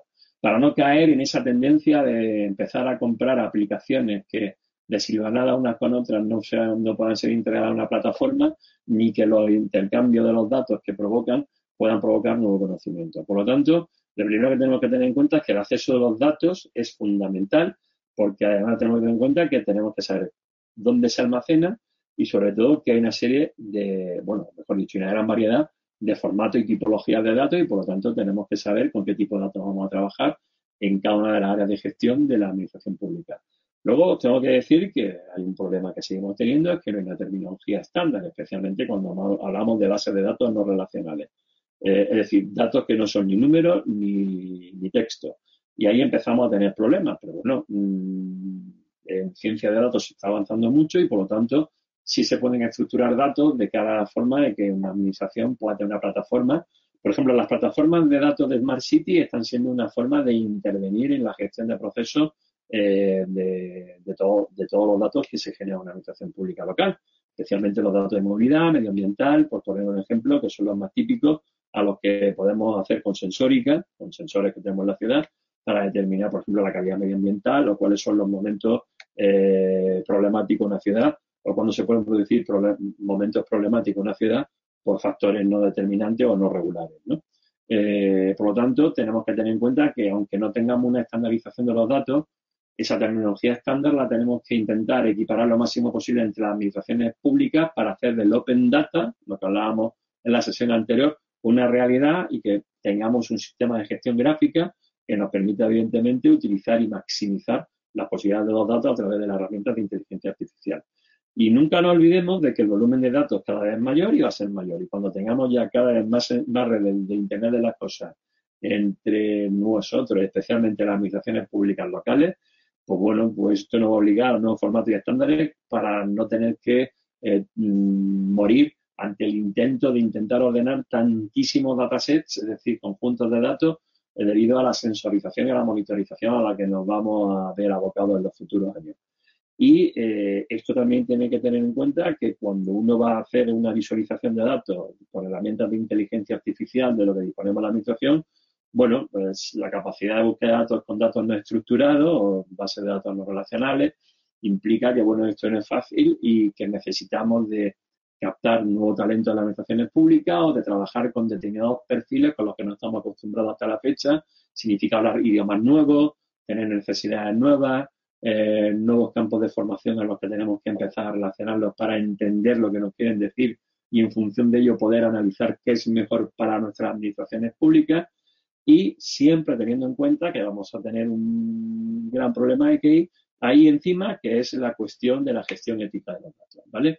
Porque todavía ni hay una regulación a nivel internacional, yo no diga cómo se puede hacer, a pesar de que vamos a tener un reglamento europeo que nos va a decir cómo se va a hacer, pero todavía no existe un reglamento de cómo se hace la transformación de los datos para que los datos en bruto, cuando que sean datos netos, los podamos trabajar en el sector de inteligencia artificial y, evidentemente, esto tendrá afectación en el sector de la salud, de la seguridad o la defensa, que tenemos que tener en cuenta a la hora de cómo poder determinar cómo vamos a poder trabajar mejor en este sentido para no sucumbir precisamente a la gestión de esa aluvión de datos que vamos a tener y, evidentemente, los problemas éticos que vienen en sí. Pero a nosotros lo que nos interesa aquí desde este punto de vista es que la simplificación de la gestión de los datos con herramientas de inteligencia artificial para que esa interfaz humano-máquina sea entendible sería con este tipo de eh, eh, tableros gráficos que veis ahí, que lo que nos permite es dar una visión integral del conjunto y que nos puede decir en un momento determinado que estamos fallando, que estamos haciendo mal o que podríamos mejorar, ¿vale? Por lo tanto, toda esta tralla que estoy metiendo, ¿de qué va? Bueno, en algún momento aparecerá un concepto nuevo que será el Smart Administration. Mm, yo no lo veo todavía que se utilice ni tal, porque ya bastante hemos tenido con lo de Smart Cities y ahora o yo meto otro Smart. ¿Qué sería una Smart Administration? Bueno, aquella que utiliza de forma eficiente las convergencias tecnológicas que estamos eh, viviendo con la cuarta revolución industrial, especialmente con la integración del Open Data, la inteligencia artificial el blockchain y alguna otra herramienta que veremos la semana que viene y que evidentemente nos tienen que llevar a que evidentemente a que podamos de una forma obvia y sobre todo fáctica y eficiente el poder mejorar eh, la calidad de vida de las personas. Eh, Smart City o el más eh, territorio inteligente ya somos prácticamente todos porque vamos metiendo cada vez más herramientas que nos permiten en un momento determinado poder procesar determinado tipo de información que hace 5 o 10 años ahora era imposible. Y por lo tanto, podemos determinar que esa Smart City, que es un relato de una relación sin fin, porque vamos metiendo cada vez más capas, aunque sean cada vez más complejas, lo que nos permite en un momento determinado es poder desarrollar un sistema de gestión eh, que nos permita eh, mejorar la calidad de vida de las personas. Y eso es, al fin y al cabo, lo que nos no, obliga, eh, lo que nos obliga una tecnología como la inteligencia artificial. Y en ese sentido, tenemos que tener en cuenta que para que esto se pueda hacer, los territorios no pueden estar cerrados, las administraciones no pueden estar cerradas, tenemos que tener territorios abiertos, tenemos que tener administraciones públicas abiertas, porque ahora el, sin duda, el mejor dato con el que podemos contar y el mejor sensor que tiene una ciudad son los ciudadanos. Si hacemos smart citizens, es decir, si hacemos ciudadanos inteligentes porque le enseñamos a utilizar los smartphones, los smartphones, las herramientas digitales que tenemos a nuestra disposición, evidentemente estaremos desarrollando eh, no solamente nuevas capacidades tecnológicas y digitales de las personas, sino que ellas serán las que nos ayudarán, evidentemente, a poder concretar de forma más eficaz cuáles son las necesidades reales que tiene nuestro territorio, que tiene nuestro municipio. Y por lo tanto, eso es una ventaja estratégica con la que tenemos que contar y a la que nos tenemos que acostumbrar a trabajar en el futuro. ¿Qué significa esto?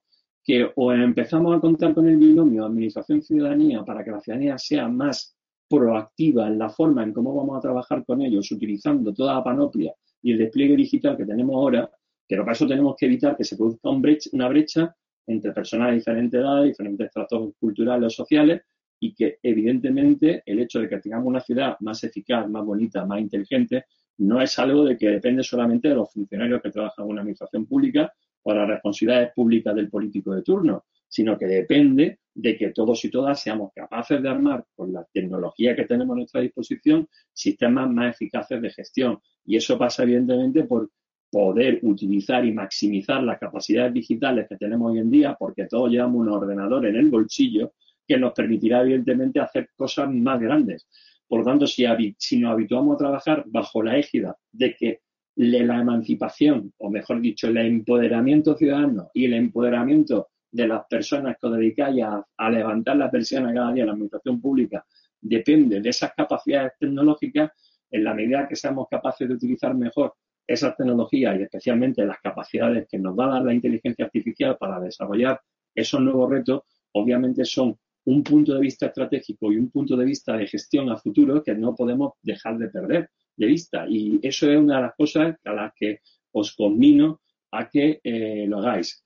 ¿Y por qué? Porque al final todo está interconectado. No solamente las ciudades no son islas, ni de personas ni de datos, evidentemente, sino que tenemos que interconectarnos. No existen ese tipo de infraestructuras, estructuras que son capaces de vivir por sí mismas y generar un ambiente aislado donde lo que pase aquí, yo por, pongo siempre el ejemplo de, yo, yo vivo en Granada, como alguna vez me había oído decir, Granada no es una ciudad, ya es una conurbación donde hay 32 municipios afectados en el área metropolitana de Granada. Eh, Granada capital tiene 225.000 habitantes, pero la conurbación llega eh, prácticamente a los 580.000. Eh, significa esto una cosa muy clara. El día que tenemos un problema de contaminación ambiental y Granada es la, ciudad, la tercera ciudad más contaminada de España porque tenemos un problema aquí tremendo con el óxido nitroso por culpa de nuestra eh, geografía, esto no es un problema de Granada Capital ni de cada uno de los municipios heladamente que todos compartimos. Por tanto, esa visión de que no somos islas, ni de datos, ni, ni los territorios, es algo que nos tiene que permitir que la tecnología busque eh, mm, soluciones eh, eficaces a los grandes retos que tenemos eh, según el nivel territorial en función de las capacidades y evidentemente, obviamente, no solamente de las capacidades tecnológicas, sino de la, el rango normativo que nos lo permite, que nosotros, que son la, cuáles son los encargos que tú tienes en función de lo que dice el rango territorial que tengas, ¿no? Por lo tanto, esas capacidades que tiene cada territorio de poder administrar eh, su conjunto de cartas de servicio ciudadano, pues estará también siempre en función de las capacidades que conjuntamente tecnológicas seamos capaces de desarrollar. Y eh, todo esto, que es mucha tecnología, como estáis viendo, yo estoy desarrollando un concepto ahora que se llama tecnogobernanza, una gestión de la tecnogobernanza en entornos complejos para mm, mejorar la eficacia de, los gobiernos, especialmente locales. Y luego, pues podríamos hablar de que hay una metafísica para una tecnogobernanza basada en la IA. Sí, sí, una metafísica. ¿Por qué? Porque tenemos que pensar en todas las complejidades que tiene todo esto que estamos hablando. Esto no puede ser siempre una complejidad tecnológica. Una complejidad tecnológica para desarrollar algo o mejorar un sistema de forma más eficaz, como he dicho, para que en un entorno complejo podamos darle una granularidad que nos permita ver los procesos y que esos procesos los podamos resolver de forma sencilla, exigen un marco de reflexión importante. Y a mí hay muchísimos autores que hablan sobre esto, Daniel Linearity era uno de los que eh, he, he citado, pero le voy a permitir que aquí hay una persona que está haciendo mucho en esta labor de cómo ver cómo es la sociedad que tenemos y analizar esta sociedad para intentar buscar estos cambios. Es Byung-Chul que es un eh, filósofo eh, de origen surcoreano que viene en Alemania, seguidor de Martin Heidegger, y él, digamos que es un explorador desde el punto de vista de esa metafísica de la sociedad futura. Tiene una trilogía muy interesante eh, que se llama, hay tres libros, que son La sociedad de la transparencia, el enjambre que tenéis ahí, más La sociedad del cansancio, donde nos dice un poco hacia el punto en el que vamos precisamente por ese dataclismo. Y no quiero que entremos en, ese, en, esa, en esa espiral. Y luego tiene dos libros que, que os recomiendo. Uno es Infocracia, donde explica todo ese problema que antes Montserrat decía, por ejemplo, con el tema de cómo educar a las nuevas generaciones si tenemos chat GPT y tal, eh, y cómo no podemos hacer que las democracias quedan en una tecnocracia donde solamente se tome en función todo de los datos, eliminando la capacidad, eh, evidentemente, volitiva eh, que tenemos como humanos a la hora de tomar decisiones en función, claro, no solamente de los datos, lo que nos diga una máquina, sino, hombre, de un acervo que va más allá de la lógica pura y dura desnuda del dato, que tiene que ver con la capacidad empática que tenemos por nuestros egos cognitivos. Y los egos cognitivos no son todos malos, porque el tener una ideología que te hace ser de una forma u otra en función de cómo tú entiendas que tiene que ser el mundo, obviamente todo eso tiene que estar en la amalgama de la toma de decisiones. Y por lo tanto, en Infocracia, sí es verdad que tenemos que tener en cuenta que esa crisis de la democracia que tenemos por mor de la digitalización es lo que avisa de los problemas que vamos a tener y luego hay otro libro que también incide en eso, que se llama No Cosas, donde tenemos que tener en cuenta que no podemos ir hacia esa evolución deshumanizada de la visión de la tecnogobernanza con la que tenemos que gestionar el día a día de nuestros territorios. Es un tema complejo, un tema que exige algo que últimamente no tenemos, que se llama tiempo, y el tiempo es fundamental para generar un conocimiento sosegado, dialogante, consensuado que es la única forma que tenemos de que los sistemas de gobernanza basados en inteligencia artificial de verdad sirvan para algo y no sirvan para vivirnos aún más en una sociedad cada vez más polarizada.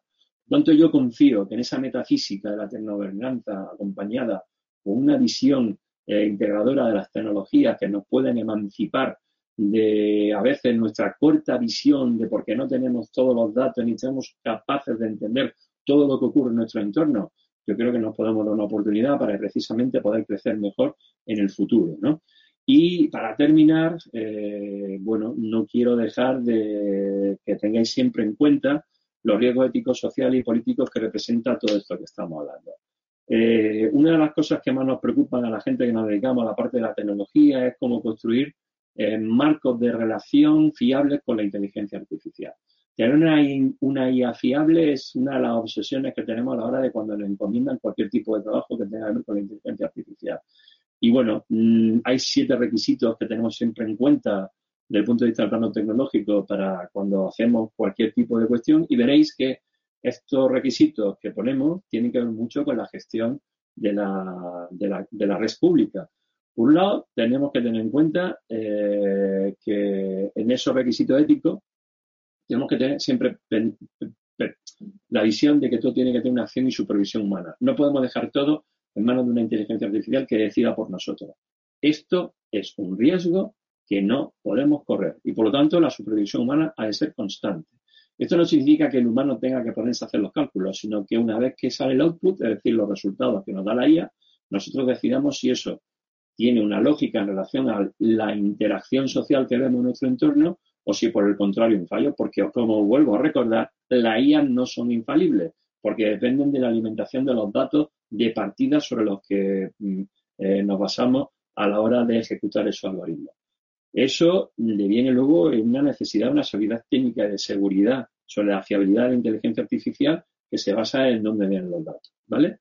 Y, eh, por lo tanto, una de las cosas que tengo que tener en cuenta es la gestión y privacidad de los datos, algo a lo que nos obliga la GDPR y que nos obligará el nuevo reglamento de inteligencia artificial y que lleva a otro punto básico para nosotros, que son las cuestiones que tienen que ver con la transparencia. La inteligencia artificial con la transparencia tiene un problema y tiene lo que nosotros llamamos el efecto black box o de caja negra. Porque cuando tú metes un input de datos dentro de un algoritmo o de un sistema de gestión, por ejemplo, una, una red neuronal, cuando te devuelve el output, muchas veces no sabemos qué ocurre ahí dentro. Y eso tenemos todavía un, eh, un déficit desde el punto de vista tecnológico de saber cómo ocurren las cosas dentro de los sistemas de gestión de redes neuronales o de, determinados procesos avanzados de Machine Learning para saber exactamente qué está ocurriendo y por lo tanto poder ser más transparente en la gestión algorítmica de los datos. Y obviamente una de las cosas en las que tenemos que estar siempre pendientes absolutamente los humanos que intervenimos en la gestión del desarrollo de inteligencias artificiales es que tienen que tener en cuenta los criterios de, de diversidad, no discriminación ni equidad. Eh, por ejemplo, una cosa que hacemos para evitar algunos problemas en mi casa es que siempre hay visión femenina y masculina de las cosas, porque ese es el primer requisito evidente de una sociedad. Existimos un 50% de humanos eh, mujer y un 50% de humanos hombre. Y por lo tanto, es una cuestión que tenemos siempre insolayable. Y luego intentamos meter todos los criterios de diversidad que entendemos dentro de esa IA para cuando tiene que dar un resultado en relación al producto final que queremos, servicio final que queremos hacer. Y evidentemente una IA fiable tiene que ser alguien que, una IA que contribuya al bienestar social y ambiental del entorno en el que está operando y que evidentemente devenga una rendición de cuentas de cómo se está efectuando toda esa gestión de datos y algoritmia que nos permite evidentemente trabajar una IA fiable. Esto que estoy diciendo ahora mismo no son nada más que cuestiones que tenemos pendientes y que no todo el mundo hace, evidentemente, porque son un marco ético sobre el que estamos trabajando eh, muchas de las empresas que trabajamos en el desarrollo de inteligencias artificiales, pero que no una obligatoriedad. Esto depende ahora mismo más de una RSC, de una responsabilidad social corporativa, que de un rango regulatorio. Aunque el rango regulatorio vemos que va a llegar, que va a empezar a aplicarse en el 2023 a nivel de reglamento europeo y que evidentemente luego dependerá en una serie de acciones locales o, perdón, acciones nacionales que llevarán a muchísimas administraciones, que llevarán muchísimas administraciones públicas. Y luego una cuestión ética que nos tenemos que plantear es eh, que cuando uno mete inteligencia artificial está haciéndole que tome decisiones en un rango, las que determinemos, sobre las capacidades humanas mm, que tenemos para tomar decisiones. Por ejemplo, esto que estáis viendo aquí, las lecciones preferentes según el experimento le llamamos moral machine o máquina moral, es qué haría o qué deberíamos de programar la inteligencia artificial ante la entidad de circunstancias. Os voy a poner un ejemplo. Eh, vamos a vivir una eclosión los próximos años, a lo largo de 10 años, no sabría decirlo en qué momento, sobre la conducción autónoma. La conducción autónoma nos va a llevar a una serie de problemas en el futuro, que los vamos a ver en la siguiente clase porque quiero empezar con un relato cuasi de ciencia ficción, pero avanzando unos cuantos años en el tiempo para que reflexionemos sobre ello.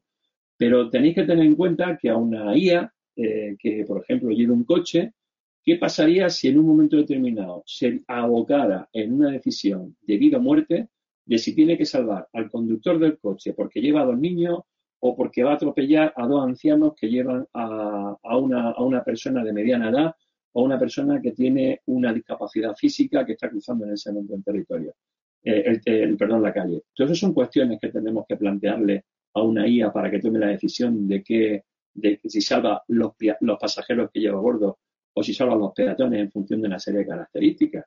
O por qué debería tomar la decisión de salvar personas mayor, de mayor edad o salvar personas de menor edad o por qué eh, se podría salvar una persona, por, qué no el criterio podría ser salvar una persona que respeta la ley o una persona que no respeta la ley en función de los datos que tiene en ese momento. Es decir, lo que estoy planteando es que los dilemas morales a los que nos enfrentamos todos nosotros con nuestros días y que además cuando tomamos una decisión de este tipo, evidentemente a nosotros nos crea no solamente una gestión de incertidumbre, sino que la elección moral que tomamos en función del resultado final puede ser determinante en el futuro, no solamente nuestra, de nuestra capacidad emocional eh, o incluso eh, nuestra capacidad intelectual en el futuro, porque nos puede afectar en un momento determinado. Eh, una mala decisión ya sabéis que conlleva responsabilidades o conlleva, conlleva evidentemente una serie de, de cargas emocionales pues todo eso son cuestiones que tenemos que plantearnos cuando estamos haciendo proyectos de inteligencia artificial. Y si aquí no estamos, estoy hablando de conducción autónoma, pero imaginaros a la hora de por qué en, asuntos sociales, si se, toma la decisión de utilizar un, asistente de inteligencia artificial, en el caso de que haya que tomar la decisión de que se tiene que asignar un último recurso a una persona u otra, el hecho de que la máquina haga una recomendación tiene que ser con no solamente datos objetivos y cuantitativo, sino que también habrá que meterle eh, sesgos de moral machine, es decir, de que en función de si una persona tiene más carga o menos cargas que otra, eso debería ser una recomendación per se, pero eso hay que programarlo, eso hay que decirlo, eso hay que entenderlo y eso evidentemente hay que evidenciarlo cuando uno hace cualquier tipo de trabajo que tenga que ver con la toma de capacidad de decisión, independientemente de que la decisión final la tome una persona por encima de la máquina. Pero si la máquina no está bien programada, a ti no te va a aportar nada como asistente eh, virtual. ¿no? Y hablaba antes del concepto de Human Centric IA o una inteligencia artificial basada en la toma de decisiones del ser humano. ¿Qué significa esto? Y con esto ya termino, ¿vale? Eh, Em, como veis, un embudo hacia el final y tenemos que tener en cuenta que la primera capa de gestión es respecto a los derechos humanos. No solamente a, la, norma de rango constitucional, sino hay que velar por la dignidad humana, la libertad individual y la igualdad y por lo tanto eso nos tiene que dar la capacidad que sea el rango moral con el que nos vamos a trabajar y hacia abajo que sea transparente, donde el gobierno del dato quede claro, donde el sistema de inteligencia artificial sea auditable, es decir, comprensible e inteligible para el mayor número de personas, no para los iniciados, y evidentemente eh, esa transparencia desde el punto de vista algorítmico, lo que estamos pidiendo es que se regule cómo tenemos que eh, informar sobre el funcionamiento y gestión del algoritmo, es decir, qué se pretende con el algoritmo y si se consigue eh, a través de los datos que, emite, está bien hecho o está mal. Luego, eh, la IA nos tiene que ayudar a tomar decisiones imparciales basadas en los datos y, por lo tanto, en teoría, a priori, eso evitaría la discriminación.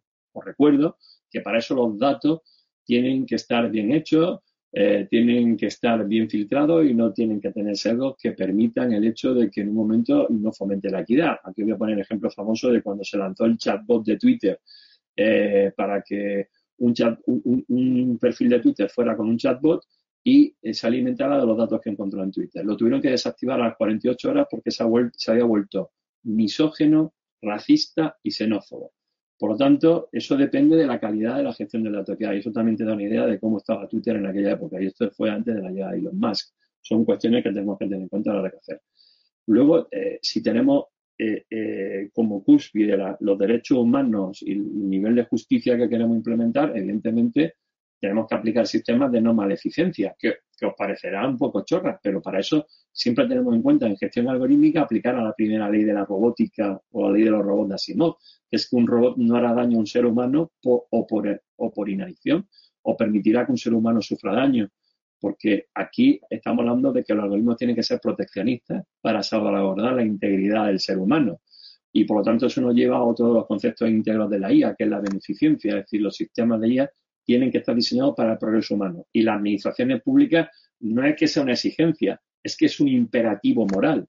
Y por lo tanto, teniendo en cuenta todas estas capas, podremos definir sistemas algorítmicos basados en inteligencia artificial que estén basados y centrados en las personas y cuyo diseño de inteligencia artificial tenga el foco en el interés en las personas. Y si yo creo que hay un sector en donde la inteligencia artificial tiene que impactar de forma positiva y de forma generalista no es otro que el de las administraciones públicas. De todos nosotros depende de que todo lo que estamos hablando esta tarde, o perdón, de todo lo que estoy hablando yo que estáis aguantando vosotros al otro lado, entendemos que tiene que ser un sistema que, que tenemos que hacer entre todos y todas. Por lo tanto, la IA tenemos que entender que es un desafío global sobre cómo seremos capaces de construir espacios sociales, políticos, económicos de encaje global, pero que tenga una afectación territorial local, evidentemente. Eh, se trata de un desafío posiblemente el más grande al que la, nunca la sociedad se haya enfrentado a la hora de gestionar una tecnología en su incursión en la sociedad. Eh, es obvio que necesitamos una incursión temprana y una implicación temprana de quienes toman no solamente las decisiones políticas, sino de quienes tomáis o, participáis en el desarrollo de las políticas públicas y las lleváis a cabo. Y aquí me hablo, hablo desde el primer director de servicio que haya de una unidad hasta el último auxiliar administrativo de una administración pública. Y luego no olvidéis nunca que la posibilidad que tiene la IA de ser una tecnología palanca, sino la más importante de todas las que tenemos ahora mismo en ciernes, para invocar a esa revolución cultural que permita una verdadera transformación digital de la administración electrónica. Y por lo tanto, no podemos olvidar eh, que vivimos una sociedad altamente digitalizada, donde hay ya generaciones enteras como los millennials, los Z, que entienden eh, que la gestión de sus vidas va mediatizada por mm, desarrollos tecnológicos, donde el poder del algoritmo ya es una realidad, porque lo vivimos día a día, muchas tomas de decisiones que tomamos. La gestión del dato debe ser volverse trascendente a la hora de educar a la ciudadanía de que no podemos prestarlos ni, ni darlos tan alegremente a cambio de migajas y por lo tanto tenemos que ver que estamos hablando ante un nuevo derecho civil de la sociedad, es decir, del derecho a la gestión de nuestros datos y a la manipulación de ellos. Y eso las administraciones públicas tienen que ser dos mm, garantes, tienen que ser la punta de lanza que junto con la ciudadanía nos permitan hacer esas transformaciones que he venido comentando a lo largo de la tarde. Por lo tanto, también tenemos que preguntarnos si el GDPR está preparado, los sistemas constitucionales, para entender de lo que estamos hablando y si en, las reformas futuras que tengamos que hacer de la Constitución y del TUE, del Tratado de la Unión Europea, eh, tenemos que empezar a plantearnos la invocación de estos derechos eh, gracias a la inclusión de la inteligencia artificial. Y otra cosa que nos tenemos que plantear es si tiene que existir un corpus deontológico a los niveles territoriales de la Administración que nos pueda establecer no solamente los límites, las reglas en función de lo que dice el reglamento, sino de los límites y reglas que nos tenemos que poner como administración frente a las demandas ciudadanas que tenemos en el día a día, en este caso como municipalista convencido de lo que los territorios básicos de la unidad territorial de una nación, como en este caso son los municipios en el caso de España, pues con los ayuntamientos al frente tienen que hacer en este sentido y empezar una revolución desde abajo. Y cuando digo revolución, entenderme que me refiero a cambiar el paradigma de la gestión de las políticas públicas, aprovechando estas capacidades tecnológicas y estas capacidades transformativas que tenemos para emancipar no solamente a la ciudadanía, sino a las administraciones públicas ante el devenir que tenemos como sociedad en algo tan importante como el futuro y el futuro que le vamos a dejar a las generaciones que nos precederán.